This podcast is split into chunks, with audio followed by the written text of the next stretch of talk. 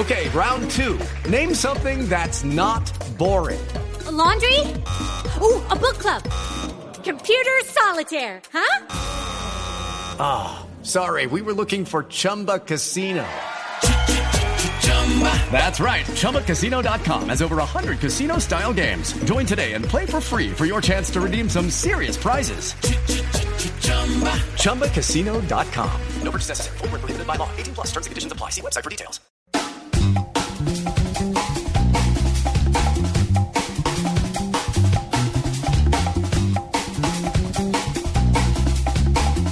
Y la participación especial de W. Muy buenas noches a todos, bienvenidos a una edición más de la nube en esta noche de martes. Buenas noches, Cartoto. No, no le luche, o sea, ya, o sea, No, hasta ya, el de- último a día. la pena. Hasta el ¿Dónde último está el, día. el señor, el señor que graba esa voz? ¿Por qué no le dice más bien que le añada ahí? Moriré. O usted, pues, con su propia voz, pero grabado, así como los Simpson cuando meten así una cosa pirata. Lo va a meter pirata, lo va a meter pirata ahí al lado, pónganle cuidado. Así va a ser. Eso Buenas noches es. a todos. El señor Murcia, en este momento lo estoy observando desde acá, por la- a través de Más cristal. cócteles. Está en una reunión, se ve muy importante la reunión. Cuando hay más de dos personas encorbatadas en un sitio, es porque la reunión es muy importante. Así que pues dejémoslo en su reunión por ahora, en instante nos estará acompañando. Pero saludamos a toda nuestra audiencia a nivel nacional e internacional, a toda la gente que nos oye en Bogotá, en Medellín, en Cali, en Barranquilla, en Cartagena, en Bucaramanga, en eh, Armenia y el norte del Valle, también en Tunja, en Neiva, en Villavicencio y obviamente a la gente que nos oye a través de www.bluradio.com. Esta noche tenemos eh, muchísimas cosas que contarles, pero yo creo que una de las más importantes es la pregunta que siempre le hacemos a todos nuestros oyentes. Siempre tenemos una pregunta para que ustedes se, se desestresen y compartan eh, estas experiencias que les brinda la red por diferentes medios. Usted, por ejemplo, Cardoto, yo creo que usted sí. ¿Usted ha hecho algún curso por internet? ¿Algo? Sí, dos. ¿Alguna- ¿Y qué tal la experiencia? ¿Cómo le fue? No. ¿No? ¿No? me gustó. ¿No le pareció chévere? Hice un taller de escritura de novela, dos, de hecho. O sea, los dos los he hecho así como por, por mail. Y uno sí necesita como, como un humano al, al lado, como para preguntarle cosas y para equivocarse, porque eso, o sea, de principio a fin es una relación muy impersonal. Pues igual hay otros métodos, lo- los que uno ve en los comerciales, donde una señora en Michigan te conversa y, y- y el otro le responde. Tal vez esos funcionen mejor. Ajá. Pero así como curso por mail, no, no me gustó la experiencia y no me sentí que haya aprendido un montón. Bueno, le cuento que yo sí hice, eh, de hecho estaba cursando algunas materias de mi carrera, eh, porque pues he estado a punto ya de, de concluir los estudios estudios de una carrera muy importante. Eh, y lo hice varios semestres a través de internet y sabe que a mí sí me gustó la experiencia, a mí sí me pareció interesante. Pues de todas maneras se necesita bastante disciplina, autodisciplina que llaman, porque eh, dedicarse uno y establecerse como parámetros para poder rendir, para poder leer lo que hay que leer. Eh, de hecho, para hacer trabajos en grupo a través de la red, pues se requiere bastante, bastante disciplina y lo ha hecho. Y conozco gente, mucha gente, que está haciendo, por ejemplo, posgrados, másters, eh, diplomados, etcétera, en universidades prestigiosísimas fuera del país. Y como no tienen los recursos para viajar ni para pasarse un año o, o dos semestres eh, metido en, en- en España, por ejemplo, o en Francia, estudiando, lo hacen por internet y les ha ido bien, les ha llegado su diplomita con todo y firma del rey de España, porque en España cuando usted se gradúa de algo superior a grado universitario, le firma el diploma el rey mismo. Y, y llega con la firma Y no son muchos diplomas los que tiene que, no, no son muchos diplomas los que tiene que firmar Por el eso, rey. por eso se demora tanto en llegar el diploma, pero llega con la firma del rey de España, o sea que eh, o sea, se el, puede por el rey es un es un notario de alto turmequén. Exactamente, o sea, si a usted cualquier papelito se lo autoriza un notario, no señor, en España es el rey mismo el que le dice, sabe que usted sí, sí vale para hacer, eh, sí, sí hizo el curso como debía y sí pasó, así que ahí está. Eso, esas experiencias las he visto yo, las he compartido yo en internet aprendiendo.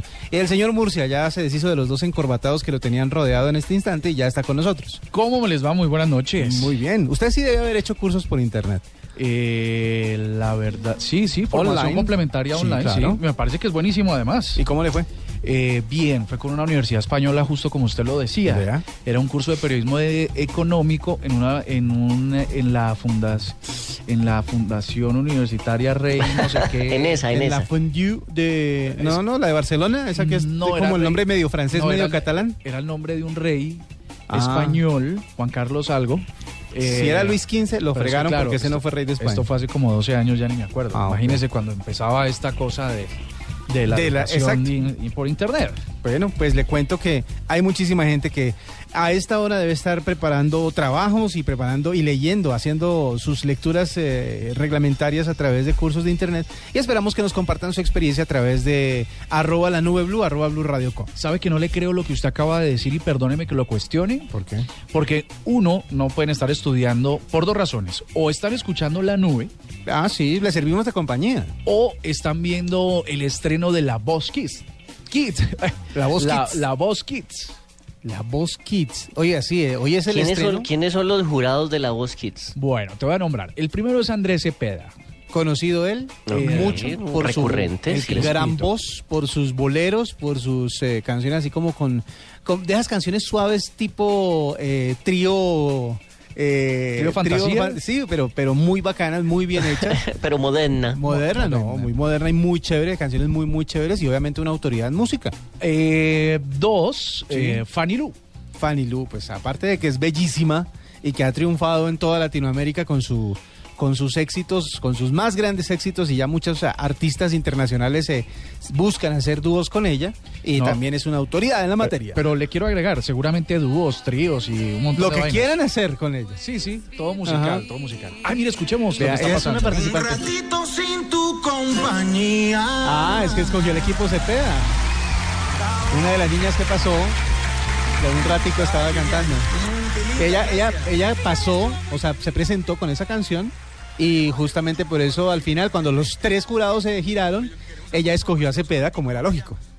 Sí, pero, pero raro porque, mire, quien está ganando en este momento en las redes sociales es este señor eh, Maluma. Maluma. Claro, pero es que tiene una, una armada de, de fans gigantesca. Al Pretty Boy. El El, Dirty Boy ahora. ah, ¿Y por qué el Dirty? Yo no sé, como- me imagino que por el look. ¿Le Ahora cambiaron? está con el look más. Ya no está tan limpio como antes, ahora está un poco más urbano, por decirlo de alguna Ah, manera. El, el Dirty Ahora es Boy. el Dirty Boy. Ahora con todos los tatuajes, porque tiene tatuajes nuevos. De la temporada pasada a esta, se hizo más tatuajes. Pues les comento que es tendencia Maluma y yo creo que Flavia Dos Santos ha hecho que esto sea posible porque no ha hecho sino tirarle perros a través de su cuenta en Twitter. Igual que un montón de fans. Sí, claro. Bueno, y esos son los tres jurados. Mire, mm, ¿será que quién, es, quién será el host de esta temporada? Los mismos del año pasado, eh, la- de la temporada pasada, eh, sea, Alejandro Palacio. Alejandro Palacio. Que lo hizo muy bien en la Y primera. Mamacita Palma. Y Mamacita Palma. Exacto. Bueno, pues la Voz Kids se vino con toda numeral la Voz Kids Co para que usted eh, comente lo que pasa ahí. ¿Usted en la nube estaremos eh, ¿Con Fanny Lu? Con... Yo me quedo con Fanny Lu, sin duda. No, yo me quedo con Linda Palma. Ah, no, pensé que usted estaba Yo, hablando de yo los tres jurados. quisiera, No. yo quisiera sugerirle a, a la gente de Caracol TV que para próximas temporadas se traiga a una vieja estrella de la canción infantil, a Pedro Fernández. A Pedrito Fernández Ah, también que sí, Qué que maravilla. sí. Pues lo que les decía, la voz Kids se vino con toda y ya hay gente que está llorando por redes sociales porque ya la han hecho tendencia. 8 de la noche, 30 minutos, ya regresamos en la nube. Arroba la nube blue. Arroba blue radio com. Síguenos en Twitter y conéctate con la información de la nube. Dispositivo, aplicación, red, funciones, uso. Aquí hay algo nuevo. En la nube, esto es lo que viene. Don Diego, ¿qué viene? Se viene una aplicación de Starbucks, la eh, compañía gigantesca de cafés estadounidense ha ensayado una nueva aplicación en donde uno pide, paga y va y recoge a la tienda. O sea, antes de llegar a la tienda usted dice, "Ah, a ver, o, o antes de salir de la casa usted va, yo quiero esto, con esto y esto, y pago de una vez. Y ya, usted cuando llega a la tienda le van a tener todo listo y servidito. Eh, o sea, parecer- por fin se van a evitar las filas. Por fin se van a evitar las filitas. Pero le hago una pregunta. Por fin, señor. Si todos tenemos la aplicación y todos compramos en línea y todos mm, por alguna cosa del destino nos ponemos de acuerdo, ¿la fila no es allá a la hora de recoger el producto? Ah, sí, usted está como mi mamá Se que ve tira. todo lo malo. Se tira la piña. No, ese dicho es muy malo, pero se la tira. Ay, qué risa. Bueno, y entonces. Eh, esto, esto lo ensayaron en Portland, Oregon, eh, en diciembre del 2014. Y esta, esta información que tengo me da otro dato que yo quería saber hace tiempo. ¿Ustedes saben cuántas, cuántas sucursales de Starbucks hay en Estados Unidos? Uy, tienen que haber, ¿Cuántas? no sé, cinco mil. Eh, ¿W? No, no se me ocurre, pero si hay uno en cada. Sí, debe haber uno en cada ciudad grande y mediana. De pronto en las pequeñas no, pero en cada ciudad grande y mediana. Uno. Debe haber uno. Bueno, sí, muchos. De hecho, en Nueva York hay uno cada cuadra. Es impresionante. No, no, no, pues miles, miles de miles. 7.400 sucursales en Estados Ay, no Unidos. estaba tan descachado. 7400. No estaba tan descachado, sí. Aquí en Eh, Bogotá bueno, ya van esto- por ocho, si no estoy mal. Creo que son siete u ocho las que ya están en Bogotá. O más, no mentiras, ya deben haber en- como diez. aquí en una zona que es como de oficinas, en una zona de di tú 10 cuadras, hay más de 12. Bueno, solo les digo eso. Bueno, esto lo ensayaron en Portland y después expandieron el servicio a 3.400 de sus más de 7.400 sucursales y ahora ya anunciaron que eh, el próximo martes esto se va para todas y se va a poner disponible en iOS y en Android Vea, pues. y va a empezar a incluir pues va a incluir las las como las fuertes que son Chicago, Nueva York y San Francisco. Bueno, pero hay que, hay que ver cómo se expande a otro tipo de industrias. Digamos, nuestros oyentes, a ver, ¿qué se les ocurriría que una aplicación les permitiera adelantar una gestión? Ya le digo, todos los trámites de, eh, de estatales, o sea, todo lo que sean trámites. Le, le conté que hace como un mes estuve Sí, señor. como ocho horas en una sala de espera. Sí, sí, Eso deberían adelantarlo Todo, o sea, todo lo que tenga una fila, pues, pero el problema es que la gente le gusta como que ir a hacer fila. Mire toda la cantidad de plata que se gasta en los bancos diciéndole a la gente, vea, haga eso por teléfono, haga eso por internet, haga eso, no, no venga. Nosotros lo queremos mucho, pero no venga.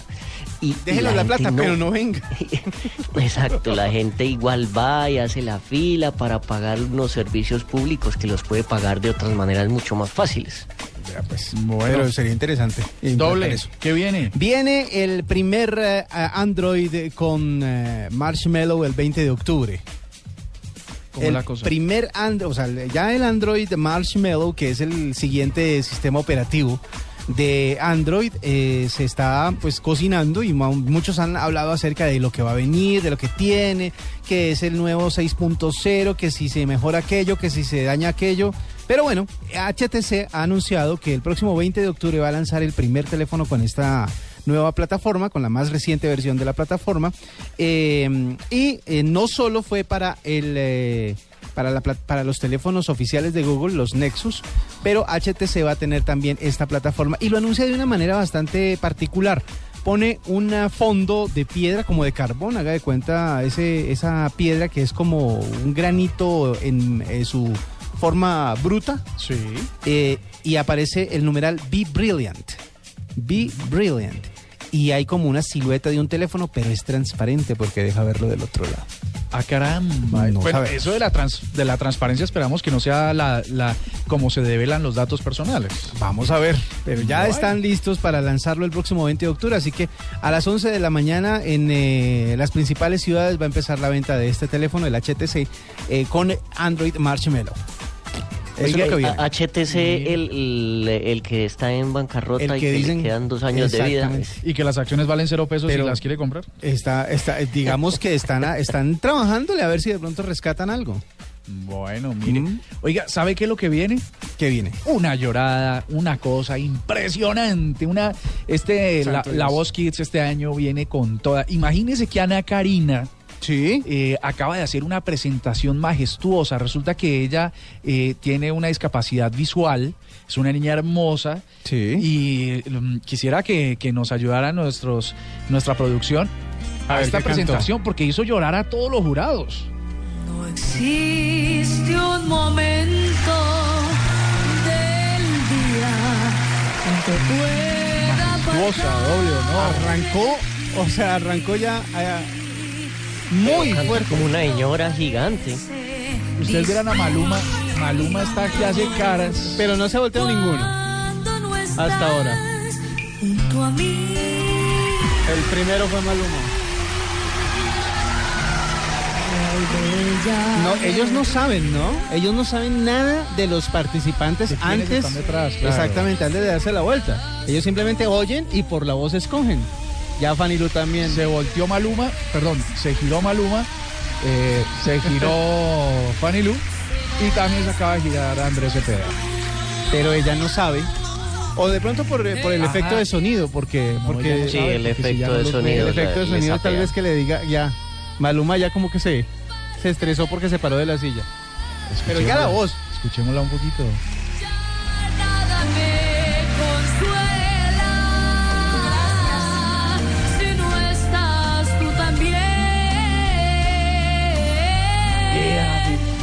¡Qué vozarrón! Muy emocionante. Del sol y las estrellas. Bueno, sigamos escuchando a Ana Karina, que seguramente va a dar de qué hablar en este, en este concurso y seguramente va a llegar a la final. ¡Qué vozarrón Ojo, tiene ojo. esta mujer! Yo quiero ver la reacción de, o sea, cómo va a escoger. Ella no sabe quién está, quién se giró. Cómo va a escoger, quién le va a decir. Ella, Bueno. ella obviamente debe conocer la música de los tres. Qué voz tan impresionante. Yo creo que se queda con Andrés Cepeda. Tiene cara. Perdón, Perdón, ¿qué Escuchémosla, muñeca? escuchémosla. ¿Qué? ¿quién se volteó? ¡Ay, qué bonito! Sí, porque ella no sabía. Claro, tuvo que preguntar que quién se había girado. ¿Cómo estás, mi vida? No, no, no. Maluma llorando. Ya esto. Ya es. ¡Mi reina hermosa! ¿Cómo estás, divina? Muy bien, sí señor. Estoy perfectamente emocionadísima de que todos ustedes me hayan dado la oportunidad de estar en la bosque. ¡Ay, qué nota! Ya quiero que gane. Ya creo que gane también. Es una dicha poder contar contigo. Ya quiero que gane. Qué voz privilegiada que tienes. Qué hermosura, qué dulzura, qué potencia. No, lo que usted decía es cierto. La, la lágrima viene. Oye, mira, yo también. Me volteé también porque tú me hiciste Ya voltear, está porque con esa voz nos ya a pasó de todas maneras. Sí, ya pasó, ya está. Y Solamente es que escoja equipo. Creo que ya escogió a, a Sí, Cepeda. Andrés Cepeda, porque esto pasó hace un par de minutos. Sí. Pero Bueno. bueno, eso es lo que viene. Esto es lo que viene, lágrimas y muchas alegrías porque en realidad en nuestro país está lleno de muchos talentos y lo va a demostrar, lo van a demostrar en la Voz Kids. Mire, otra cosa que viene es Watson. Aquí hemos hablado muchas veces acerca del supercomputador eh, inteligente de IBM Que tiene la capacidad de aprender cada, cada proceso que hace con la análisis de datos aprende de eso. ¿no? Es una máquina que todo el tiempo está eh, analizando, aprendiendo y, ana- y generando eh, nueva información sobre lo que está haciendo. Entonces, imagínese que la MIT Technology Review, una revista, eh, acaba de mencionar eh, un evento, perdón, muy importante que se llevó a cabo en California que se llama el Robo, el Robo Business de robot, Sí. ¿no? Y acaba No de robar. No, No, de robar, sino de, de negocios, de Si robótica. estuviéramos hablando de política sería otra cosa, pero esto es tecnología. Imagínense que mm, exhibieron un invento y es que Watson le va a enseñar habilidades sociales a robots. Quiero decir que está la noticia perfecta para Cardoto porque va a hablar de Cyber, Cyberdean, va a hablar de... ¿De quién Ya, más? ya hicieron Terminator. O sea, ya, ya lo construyeron. Falta es que coja conciencia y acabe con todos. Pues Skynet, OCP, que es la de Robocop. Eh, no, todos, todos. Pues resulta que eso es lo que va a pasar. Le, le dejaron la responsabilidad a Watson, este software de, de análisis de datos de IBM, para que le enseñe todas las habilidades sociales a un robot. Eso significa analizar incluso el tono de, de voz de las personas que, que tienden a cambiar eh, según lo que quieran decir. Por ejemplo, no es lo mismo que usted diga muchas gracias a que usted diga no, pues muchas, Muchas gracias. gracias. Entonces, hasta ese punto de nivel es que Watson le está diciendo a estos robots que tiene que diferenciar la intención con la que le dicen las cosas. a Watson le dijeron, no es lo que se diga, sino el tonito. El tonito, el sarcasmo, la ironía O sea, va, va y va a enseñárselo muy rápido. Esto, va, esto va en últimas a traducir un avance gigante en términos de, mm, de inteligencia artificial.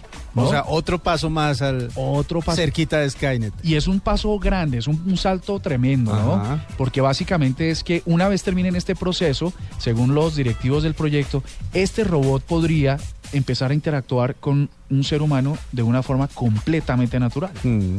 Ya entendiendo sus eh, intenciones a la hora de hablar con la interfase, o sea, con el computador, va a saber si lo que está pidiendo es en serio, si está disfrazando otra cosa, si es verdad lo que está diciendo, si tiene algún tono irónico o sarcástico. le, le va a reconocer Esto me gestos. recuerda, esto me recuerda a un meme que, que vi hace muy poco y es que dice en mexicano órale, eh, en español estoy de acuerdo con usted, en mexicano órale, en español vamos, en mexicano órale, en español vamos, en mexicano Yo no- órale, en español sí. Yo no supero una, una entrevista que hizo María Camila Díaz eh, en la Copa América cuando estábamos en Chile. Le estaba tratando de entender un poco el lenguaje de los chilenos, porque los chilenos tienen su propio, eh, sus propias expresiones. y yo creo que las más, o una de las más reconocidas mundialmente es el famoso weón. ¿Cachai? El, el Ah. weón es como lo más popular. Y decía una persona que estaba tratando de explicarnos, decía, mire, la palabra es tan versátil que usted puede construir una oración con solo la palabra. Y nos dice, ahí es donde vienen los tonos, que ahí es donde eh, este, este computador tendría que interpretarlo. Y le decía, ese weón es weón, weón. Esa era la, la manera en que quería decir, ese hombre es un estúpido, eh, am- amigo. Las tres connotaciones tenían la Sí. misma palabra. Se necesita un computador como este para poder entender cuál es la intención. Sí, imagínese, pero entonces esto es lo que viene. Y ahora llévelo a la nevera, al microondas, a la lamparita, al bombillo, al Internet de las cosas, donde pues por supuesto podrían llevar todo este, eh, toda esta evolución del conocimiento a que todos los artefactos conectados a Internet puedan interactuar con uno y Te saber, ataquen.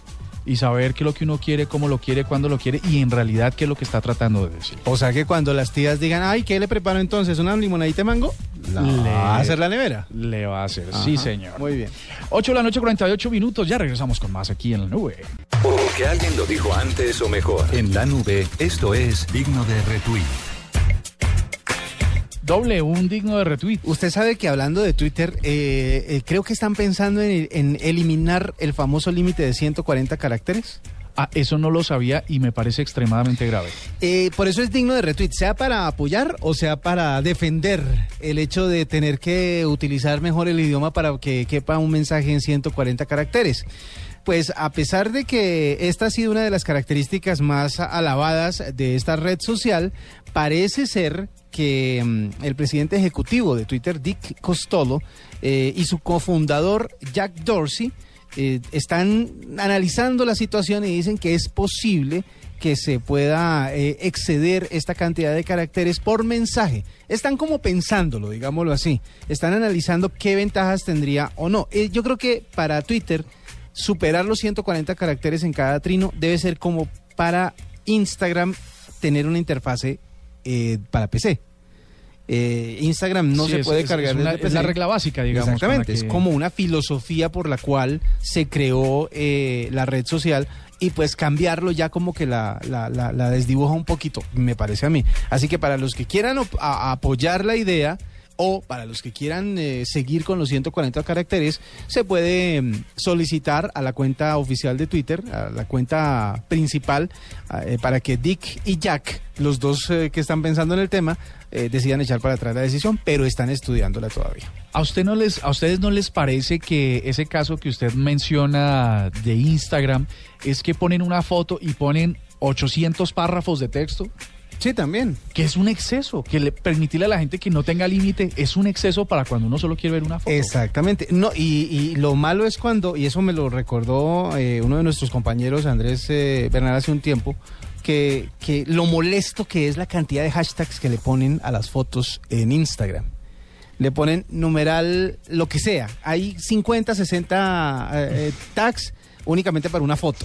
Pero mire lo curioso. Numeral, mírenme, numeral existo, numeral, no, no, no deje de darle like a mi foto, por Numeral, favor, por numeral, favor, por favor, quiero favor. pertenecer. Pero mire que aquí en la nube entrevistamos a la responsable de Instagram para América Latina y dijo que la clave para que sus fotos tengan likes y para que usted tenga seguidores es el uso de los hashtags. Pues sí, Ella dice, si usted obvio. se comunica con hashtags, eh, como el hashtag activa automáticamente la cantidad de personas que están hablando del tema, eh, usted podría ponerlos precisos para que le- su mensaje le llegara a más personas. Claro, pero es molesto Yo, yo cuando... creo que la clave, yo creo que la clave es tener un trasero hermoso.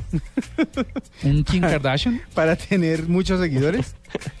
Creo Jen que... Selter. Jen Selter, exactamente, a esa me iba a referir. ¿Cuál ella se no, sabe, Ella eh? no tiene ningún otro motivo para poner fotos. Bueno, pues sino el, el, el atributo que, del que está hablando Cardoto en este instante. Búsquele. Usted que le gusta la- en Twitter. Además, en otra Instagram. cosa, eh, Twitter viene dando esos saltos porque los mensajes directos ahora no tienen límite, ¿no? Exactamente. Por eso digo que están pensándolo, ya que al parecer les funcionó por el lado de los mensajes directos sin límite, lo que están tratando de hacer es ver si de pronto también les funcionaría en la red principal. Y pues si no es así, por lo menos están pensando en un producto alterno que sí supere los 140 caracteres. Yo votaría porque no, pero bueno, allá ellos que son los que saben más que nosotros y son los que tienen la plata para hacerlo. Señor Diego, dígame usted un RT, díganos. Digno de RT, eh, eh, digno de RT rumor. Eh, dícese que los señores de un tal YouTube, no sé si han oído hablar de, esa, Sí, de ese sitio, eh, ese tal YouTube, al parecer, a finales de octubre va a empezar con su servicio pago. Eh, ¿Para qué sirve este servicio pago? Pues para que no nos seamos inundados con publicidad. Algo así como pagar por Spotify, que no se le llena a usted de el Twitter, el, eh, el La su cuenta, feed sí. de YouTube de, de basura y de publicidad que no quiere ver o de publicidad que le interrumpe el contenido. Pues eh, eso están diciendo y dicen que va a valer más o menos 10 dólares. Todo esto, estos eh, rumores y estas cosas se, eh, se salen a, a la luz pública porque YouTube al parecer se ha estado pasando mails con eh, la- el gobierno estadounidense cambiando los términos del servicio. Entonces esto quiere decir que algo va a pasar. De pronto nos vemos aquí a- afectados por videos que eh, dicen, no, si no es con publicidad, yo no quiero que lo vea nadie y puede que eso empiece a pasar también. Eh, también dicen que en ese mismo momento YouTube, como para haciendo una madurada, va a tirar una cortina de humo y va a lanzar su servicio musical que se llama YouTube Music Key. Bueno, va- pues. muchos cambios entonces. Y es que, pero sabe que hoy en día usted, cuando ingresa a un video que tiene, no sé, más de, que se cuentan millones de reproducciones, la pantalla está completamente sucia, invadida de publicidad, Sí. de AdWords, AdSense, toda la cantidad de publicidad que le puedan desplegar, el- los sugeridos. No, es una cosa impresionante. Yo creo que lo más Yo molesto los 10, son los... los 10 dólares es barato para Sí. quitarse uno de eso de encima. Es cierto, pero yo creo que uno de los temas más molestos en YouTube es el sugerido. Porque ya tiene uno que aguantarse el comercial inicial, el banner que aparece después de cierto tiempo, como para que aparte YouTube le sugiera cosas y empiecen a pasar banners también por eh, a- a- en la parte de abajo de los videos. Mm, es cierto, es cierto. Son, son igual 10 dólares al mes, sus 120 dólares al año. Mm, es una plata de todas maneras. Ahora, 300, si, ¿qué? si le, me- 500, si le mejora la, la posibilidad de solo escuchar música, ojo a esto, porque en YouTube están todos los videos musicales que también, de las canciones que también están en, en Spotify y en Deezer. E incluso hay momentos en los que hay lanzamientos mundiales a través de YouTube. Entonces, claro, 10 dólares podría usted vincular no solo video, sino también audio, porque si solo le, solo le, re- le reproducen el audio, usted podría tener unas listas de reproducción muy chéveres ahí. Es verdad. Bueno, esperaremos a ver qué pasa. Interesante. Bueno, oiga, imagínese lo que les voy a contar. ¿Ustedes usan para afeitarse cuchillas? Sí. ¿O máquinas eléctricas? No, maquinita de cuchillita. Máquina. No, yo sí cuchillita. ¿Máquina No. eléctrica o máquina plástica? Máquina eléctrica. Bueno, listo. Entonces esta, esta noticia es para doble. ¿Usted cuánto dinero se puede gastar al año en estas máquinas? Depende, porque durante mucho tiempo utilicé las desechables y las desechables duran para media afeita- afeitada. Sí. A media, Y se pasó a literalmente. unas más costosas. Entonces me pasó una- a unas más costosas y la promesa de la marca dice que una por mes y tiende a funcionar. Ay, le sirve. Tiende a funcionar. Sí, Ah, tampoco es que sea pues ah, ah, ah. barbado, ¿no? No es que salga, ¿no? El, el lumber sexual que estaba de moda hace un mes. Jack Galafinakis, de este, ¿cómo es que se llama? Eh, sí, Galafinakis, el actor, no, nunca iba a ser. Sí. Pero, eh, pero sí me sale una que otro motico de... Ahora Oh. con canas, ¿no? Mira. Pues imagínese usted, y para todos nuestros oyentes que usan las cuchillas eh, tradicionales de afeitar y que esto les puede suponer una, un gran es costo. una rentica, sí. Pues imagínese que Scarp es una máquina de afeitar que logra hacer el corte con un láser de baja potencia. Es un proyecto que hizo Morgan Gustafson. No sé, no sé de, de- de dónde proviene. dónde tiene- proviene este señor. Ese, Tiene- ese es como, como Rolo, un Gustafson. Esto es como un Gustafson de. Qué de Kiribí. conocerlo. Pues eh, resulta que este señor montó este proyecto usando toda la tecnología de la depilación que hoy en día usan las mujeres. Sí, la depilación láser. La depilación láser. Y lo tradujo todo en un pequeño dispositivo parecido a una, ma- a una máquina, a una cuchilla de afeitar. Eh, fue un trabajo que mm, puso a funcionar y publicó en Kickstarter y ha logrado una revolución completa. Porque mire, con solo... mm, Ah, bueno, mire, el resultado de estos años es que la máquina construida con aluminio tiene un láser de una duración de 50 mil horas. Eso básicamente Es toda la vida. es toda la vida. Más o menos. Que además es absolutamente seguro, no le daña los ojos, no le va a dañar eh, absolutamente nada porque tiene una muy baja potencia. Y el proyecto que publicó en Kickstarter eh, lo hizo por 159 dólares. Él dijo, apóyenme que yo esto con esto voy para adelante. Y la gente lo y ha voy a hacer quebrar a todas esas marcas y a Chica, a Gillette, a todas las marcas que están en- liderando el tema de la afeitada. Y seguramente porque él esperaba recoger cerca de 40 mil dólares y ya esto va por siete cifras. Dice, mire, un dato que podría soportar esta idea y es que dicen que hay 2 mil millones de cuchillas que se cambian al año o que se tiran a la basura en los. Estados Unidos. ¿No? Dos mil millones Dos de millones de cuchillas.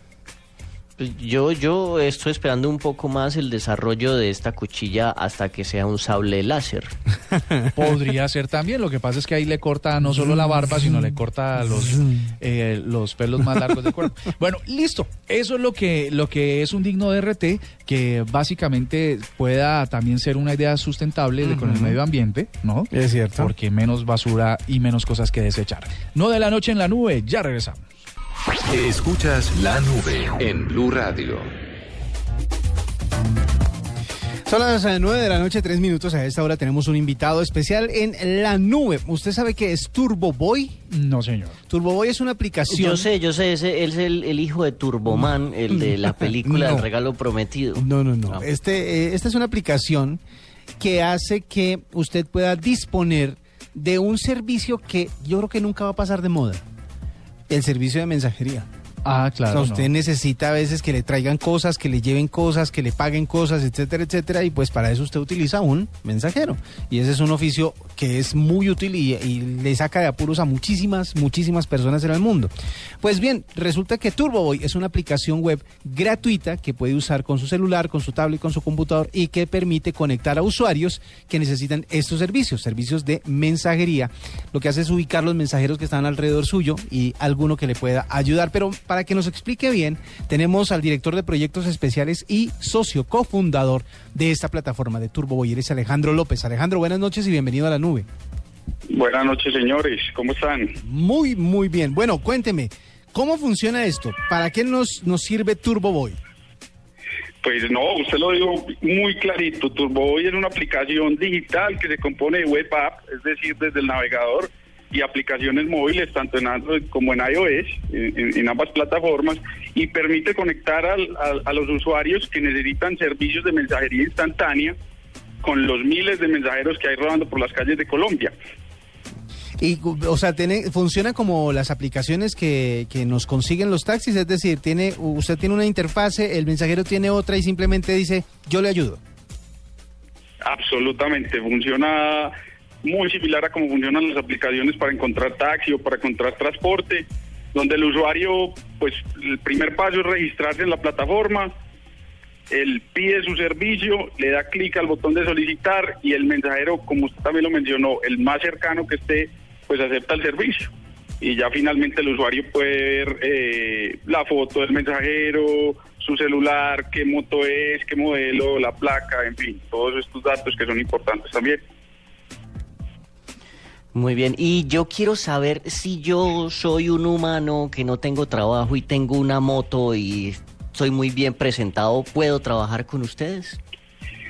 Puede trabajar en Turboy sin ningún problema. Eh, es un tema bien importante que tocas ahí porque hace parte de la propuesta de valor y es el tema de seguridad que representa para los usuarios el pedir un servicio a través de la plataforma Turboboy. Es decir, nosotros eh, hacemos una entrevista con los candidatos que quieren ser mensajeros eh, y nosotros somos los directamente en nuestras oficinas los que activamos eh, a ellos dentro de la plataforma. O sea, nadie, eh, pues todo el que el que cumpla con ciertos requisitos puede y tenga disponibilidad de una moto puede activarse en la plataforma. Alejandro, ¿a quién se le trasladan los costos de su operación? ¿El cliente paga por el domicilio, la empresa, el, el sitio? ¿Cómo, ¿Cómo funciona el esquema del negocio?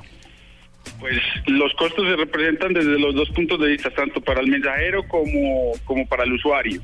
Pero la transacción y la operación se realiza como se realiza hoy, es decir, el usuario le paga directamente al mensajero. Ah, ok, o sea, ahí el, tema es en, en efectivo y luego el mensajero cuadra con ustedes. Exactamente. Ya nosotros tenemos un esquema inicialmente donde cuadramos con, con el mensajero. Obviamente uno de nuestros planes es, es empezar a, a bancarizar el tema y darle ese beneficio al usuario de que pueda pues pagar el servicio a través de tarjeta de crédito y otros medios de pago. Bueno, ¿en qué ciudades de Colombia está activo este servicio? Eh, actualmente nos encontramos en el área metropolitana del Valle de Aburrá, la ciudad de Diego y la mía. No se nota. Eh, ¿Cómo? no es que note, ¿no? Exactamente. Pero uno de los planes de corto plazo es abrir otras dos ciudades, si no es a final de este año, a principios del otro. Muy bien, bueno, pues eh, es un servicio muy, muy interesante. Sé que muchísima gente está pensando en utilizarlo porque, de todas maneras, eh, como decía al inicio, eh, este servicio es eh, fundamental para el eh, desarrollo de muchísimas tareas diarias en nuestro país. Y pues gracias a los mensajeros y- es que muchos tienen vida, realmente. Eh, Por- eh, Sí, es fundamental también, es fundamental cuando los hijos se le crecen a los papás. Los papás ya no tienen a quién mandar a hacer nada. Básicamente, bueno, pues esta es una plataforma que ofrece el servicio, se llama Turbo Boy y él es Alejandro López. Alejandro, muchísimas gracias por estos minutos aquí en la nube. No, muchas gracias a ustedes. Utilicen Turboboy. Chao. Pues doble, mire, a- y Diego, arroba la nube blue, nuestros oyentes han contestado un poco a la pregunta que hicimos, si se habían animado a aprender algún tipo de conocimiento a través de la web o a través de internet. Entonces, mire, vamos a ver, empecemos con, empecemos con Cristian, que dice, los de Cena y unos cursos de Excel, que a propósito son súper buenos. Ah, sí, por internet. Por fin uno puede aprender Excel. Es que yo realmente le he luchado tanto al Excel. El Sena tiene Qué una miedo. gran A mí me da miedo el cantidad Excel. El Excel puede ser como Skynet. Sí, eso, eso es una cosa impresionante. Mire, el SENA tiene en su, en su plataforma virtual gran cantidad de cursos en todas las áreas que usted puede- que los colombianos pueden tomar de forma gratuita. Inclusive pueden aprender inglés, pueden aprender eh, todas las cosas relacionadas con tecnología. Es una muy buena opción. Y la gente a veces no, no, no le tiene fe, pues porque no lo conoce. Exactamente. Vea, arroba. Y, y- y puedo, puedo aprender a entender cómo se, se juega el rugby. Por ejemplo. seguramente, seguramente. Debe haber algún eh, tutorial en internet que le diga a usted cómo se juega rugby, que es muy distinto al fútbol americano, ¿no? No es lo mismo, parecido, pero no es lo mismo. Vea, eh, Flintstone Fred dice, ningún curso, no creo que se pueda aprender por internet. Y arroba inseguro dice, los tutoriales de YouTube sirven porque yo los sigo todos. Eh, de verdad yo he aprendido a hacer cosas. Lo que pasa es que hay unos tutoriales muy tontos, pero hay tutoriales muy interesantes, sobre todo eh, de programas. Cómo hacer efectos en Photoshop, por ejemplo. Me acuerdo que vi uno Y, son funcionó. buenísimos y son tremendos. Me funcionó bastante. Fiorera Vallarino les manda a decir saludos desde Canadá. Alex dice los cursos firmes online. no sé cuál. Carlos Torres dice, aparte de dos cursos del Sena Comunica, hice un curso de marketing. Eh, Pato de Cartel, estoy haciendo un curso en el Sena de C++. Mire, ese es uno de los ejemplos más importantes, más interesantes. Sí. Que usted pueda aprender a programar en C++ a través de, de un curso del SENA y que se lo certifiquen, una nota. Es que lo más importante es eso, eh, no, no solo que uno aprenda, sino que haya una universidad o una entidad detrás de, de ese aprendizaje que certifique lo que uno vio para que tenga también, eh, o sea, para que sirva, para que se meta en la hoja de vida, para que se pueda enviar y se pueda Sí. pegar en un perfil en alguna de las redes que ofrecen empleo. Eso es muy importante. Sin duda. Jorge Díaz dice Java, C++ en el SENA, PHP, Python, eh, Python, perdón, en Code Academy, Física y Estadística, Tareas Plus. Uy. Eh, Este es uno de los senseis de... Andrés Jiménez dice, estoy aprendiendo inglés en Duolingo, quien estuvimos aquí en la nube. Roberto. Veneros dice, cursos de social media en Argentina, pero no los he logrado acabar. Que ese es otro de los riesgos, ¿no? La Sí. gente por falta de instrucción, eh, de una persona, un doliente que le está diciendo, que, que así somos los muchas veces los colombianos, que si no nos presionan no le hacemos. Hay tres cosas que, que se requiere para aprender en línea. Uno, disciplina. Disciplina. Dos, compromiso. Y tres, o sea, motivación. Y muchas veces uno pierde las tres y pues obviamente no vuelve a aprender el computador para ese fin, para Sí, aprender. lo, lo que le pasa a Roberto 22, que se metió a hacer cursos de social, de social media y le ganó, no pudo. Bueno, sigan opinando ustedes en arroba, en arroba la nube blue, doble. Bueno, ¿usted se acuerda de Charlie Puth? No sé pronunciar bien el Ah, apellido. Puth, Puth, Puth. Él era el que cantaba esa famosa canción de Rápido y Furioso en donde le hacían el homenaje a, a Paul Walker. ¿Se acuerda? Ah, ok, El sí. que cantaba See You Again, When I See You Again. Era la Ah, voz así suavecita. Bueno, eso por un lado. ¿Y se acuerda de Megan Trainor? La gordita que decía que todo era que fue número uno durante mucho tiempo al inicio de este año con All About That Bass. O a finales del año pasado, no, era a principios de este año. Bueno, en un momento en el tiempo pasado. Esa. Esa. Pues ellos unen las voces para hacer una canción que parece curiosa porque el título de la canción es el nombre de otro cantante que se llama Marvin Gaye. Marvin Gaye es de esos cantantes que hacía música como para poner de fondo en los momentos románticos, los momentos para hacer el amor, para los que no lo compraban. una hecho. historia bastante truculenta. Sí, la vida de Marvin Gaye fue un poco triste, pero, pero la música que dejó era como muy romanticona. Entonces ellos se unieron para cantar una canción que se llama justamente así, Marvin Gaye, diciendo, ¿por qué no hacemos el Marvin Gaye? Porque como servía para, para esos momentos, pues es una nueva forma de decirle... Venga, vamos venga a que no es- escuchar venga que no es Marvin para Gaye. eso. venga que no es para eso. Aquí está Charlie Puth y Megan Trainor con Marvin Gaye.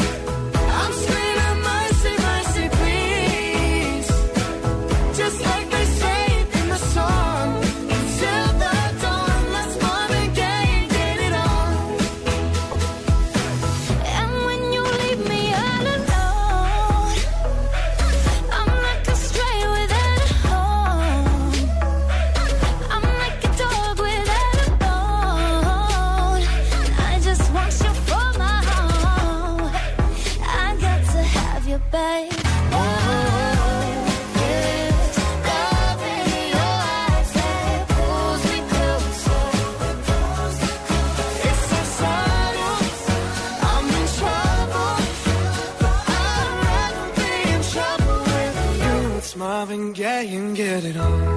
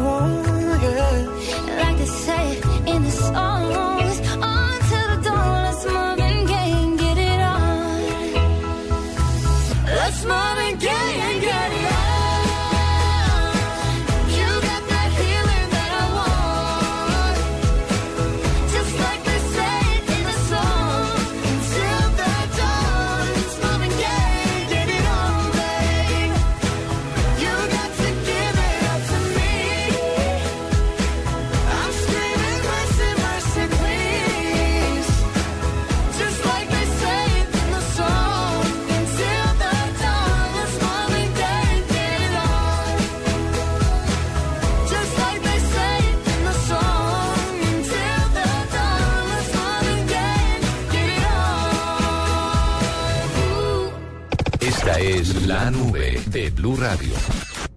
El terror cibernético, lo indeseable en la red, lo molesto de la tecnología. En la nube, esto es La Nube Negra. Nube negra, Diego. Eh, nube negra, eh, no sé, puede ser desde el perfil que lo vean ciertos seres humanos, pero eh, el señor eh, Calvin Brodus, más conocido como Snoop Dogg, eh, ha iniciado una bonita startup que se llama Mary Jane. Eh, Mary Jane es un estilo de vida eh, que será la enciclopedia del mundo del cannabis. En traducción Entonces, del nombre Mary Jane es María Juana. Ajá. Ma- no, esa es la Juana, traducción literal del nombre. Mary Jane es en español María Juana. Exacto. Entonces, en, eh, en el marco de la conferencia TechCrunch Disrupt, el señor Snoop eh, expuso sus planes para Mary Jane y pues eh, dice que el sitio será un lugar de encuentro para todos, desde los curiosos acerca del cannabis hasta los más experimentados y contará con cosas como contenido de video original, incluyendo una serie llamada Deflowered, que es desflorada, no sé, está bien feo el nombre, donde la gente fuma y describe sus experiencias que tiene eh, mientras pues pasa esto. Eh, pues Snoop es el capitalista de riesgo de este bonito startup y pues me imagino que va a tener una, una buena banda sonora. Él tiene la plata para eso. No. Va a ser lanzada, eh, va a ser lanzado en octubre y eh, va a tener una mínima cantidad de usuarios beta, o sea, solo 420 usuarios van a poder estar ahí. Lo que pasa con él es que es un tipo controvertido, pero que es fiel a sus creencias, ¿no? Claro. A donde va dice yo soy así, Yo soy así, consumo punto. eso y vivo en función de ello. Y entonces, ¿qué? ¿Cómo es? ¿Cuántos son? Y no hay problema, es que, es que así fue Bob Marley, Bob Marley fue igual y él, y él, él ah, hizo una defensa de Mary Jane durante toda su vida porque es una, eh, para ellos es una cultura y cuando están sumergidos en la cultura defienden todo lo que tiene que ver con, el, eh, con la manera en que consumen porque ellos también tienen como una filosofía para lo mismo. Entonces, pues me imagino que lo que quiere hacer Snoop Dogg es como ampliar los horizontes de esa cultura. Mm, pues sí, ahí está. Vea pues. Una nube negra. Una nube negra, una pelea, una pelea fea que están teniendo en este momento dos grandes. El primero, Tim Cook. ¿Sabe quién es Tim Cook? Sí, señor. Mucha gente sabe, es el nuevo CEO de Apple, de la famosa marca fundada por Steve Jobs. Y por el otro lado del, del ranking, del, eh, del, ¿cómo se llama? Del ring, Del, del ring, del, ring Sí. está Aaron Sorkin. Aaron Sorkin es un gran guionista porque hizo películas como The Social Network, eh, que fue la película basada en la historia de, de Facebook, y Steve Jobs, que es una nueva película biográfica sobre el fundador de Apple. Pues en estos días, como está de moda eh, Stephen Colbert, que es el eh, nuevo presentador de El Late Show, después de que se retiró David Letterman en los Estados Unidos, esos programas de noche en Estados Unidos funcionan muy bien. Entonces lo invitaron a Tim Cook en los primeros programas y él dijo, le preguntaron qué pasaba o qué le parecían a él las películas que estaban haciendo sobre Steve Jobs. Y él dijo, palabras textuales entre comillas, creo que mucha gente está intentando ser oportunista y lo odio. No es una parte buena de nuestro mundo. Claro, entonces todo el mundo dijo, ah, está echándole, está echándole agua sucia a los que están haciendo las películas. Vamos a preguntarle al guionista de la película a ver qué opina. Y la respuesta de, de Sorkin fue, nadie hizo esta película para hacerse rico. En segundo lugar, Tim Cook debería ver la película antes de opinar al respecto. Y en tercer lugar, y aquí se le fue de frente, si tienes una fábrica en China llena de niños montando teléfonos por 17 centavos la hora, tienes que tener mucho valor para llamar a otro oportunista. Y ahí todo el mundo hizo.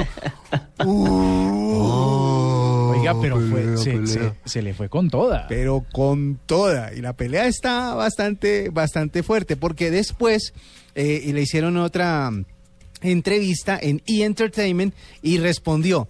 ¿Sabes? Creo que a Tim Cook y a mí esto no nos ha ido, se nos ha ido un poco de las manos. Le pido perdón a Tim. Espero que cuando vea la película la disfrute tanto como yo disfruto de sus productos. O sea, ahí él trató como de suavizar la cosa después. ¿No será, ¿No será una estrategia de marketing para alguna cosa? Para los dos. Sin Porque duda. obviamente los acérrimos seguidores y los furibundos eh, compradores de Apple van a, a salir con toda, a tratar de defender al líder de su marca.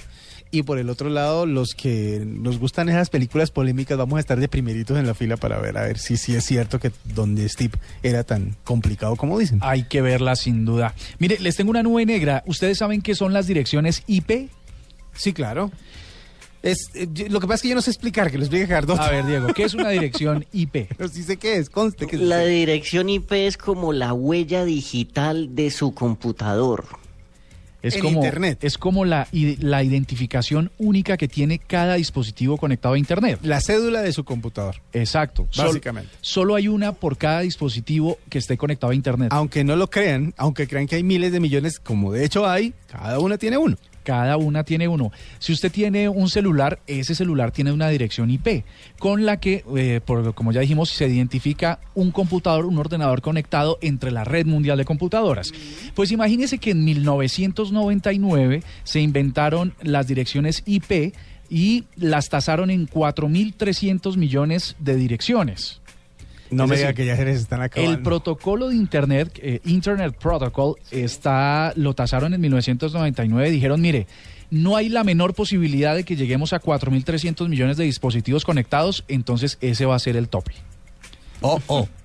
Pues resulta que eso se acabó hace rato, eso se acabó hace un montón de tiempo y tuvieron que crear otra, otro mundo de direcciones al que llamaron I, I- IPv4. ah, no. No, IPv4. Ajá. Y entonces ustedes se imaginarán, si habían planeado 4.300 millones, ¿cuántas le metieron a IPv4? Por lo menos cuatro veces eso. Cuatro por cuatro, unas 16 mil millones. 10 veces eso. ¿A 10? 10 veces eso. Y entonces, ¿quién iba a imaginar que hoy se están No. acabando? ¿En serio? Sí, señor. O sea que vamos para IPP. Vamos a IPv6. Pero entonces aquí van a decir, bueno, Yo, yo creo que vamos a terminar en el ICBF. sin duda, sin duda, mire, resulta que el IPv6 va a estar preparado para recibir 340 sextillones de direcciones IP. O sea, inago- o sea, imposible, impos- tenía que haber mm, todos los computadores del mundo paraditos uno en- al lado del otro para que se llenara eso. Pero es que eso pensábamos en el 1999 Mm. con 4.300 millones. Pero, pero era una, una visión muy poco, un poco limitada del tema, porque si so- somos más de 6 mil millones de habitantes en el planeta, por lo menos habría que pensar que, que en algún punto uno, cada uno tendría uno. Y, y en ese orden de ideas tendrían que haber inventado más de 6 mil en el inicio. Sí, pero es que hoy hay 50 mil millones de, de- de- de direcciones. Claro, porque usted tiene computador, tablet, celular, otro celular, el carro, el, el- la nevera inteligente, el carro Ajá. inteligente, el, el- el- el hermano inteligente, todo. Pues lo que les decía, resulta que dice una empresa, bueno, quisiera decirles el nombre, pero ahora la perdí. No, no, no, la no es que la haya perdido, es que es mejor no mencionar la Ah, marca sí, para evitarse. Ars auditoría. Dice que para 2019 la IPv4 se acabó y que hay que insertar de una vez la IPv6, que ya viene, ya está funcionando, que ya está desarrollada, pero que como tiene una arquitectura diferente, un modo de, proces- de proceso diferente, unas direcciones diferentes, pues los aparatos tienen que adaptarse. Es decir, no solo basta crearlos, sino adaptar todos los dispositivos para ese tipo de redes. O comprar todo nuevo. Puede pasar. 340 sextillones va a ser lo que la cantidad de direcciones IP que van a estar eh, listas para recibir el Internet de las cosas. Como hemos dicho aquí en la nube muchas veces, el Internet de las cosas es cada dispositivo que va a estar conectado a Internet, que en realidad es todo lo que esté conectado a la corriente. Todo. Todo. La- la- la- de hecho, Internet no podría llegar por la corriente ya como para ahorrarnos el, el Seguramente, pero ese es como para que le hagamos el resumen. Cualquier cosa que esté conectado a la corriente en un dispositivo, seguramente estará conectado al Internet de las cosas. Les vamos a contar una cosa muy importante acerca de lo que usted puede hacer para encontrar educación en Internet.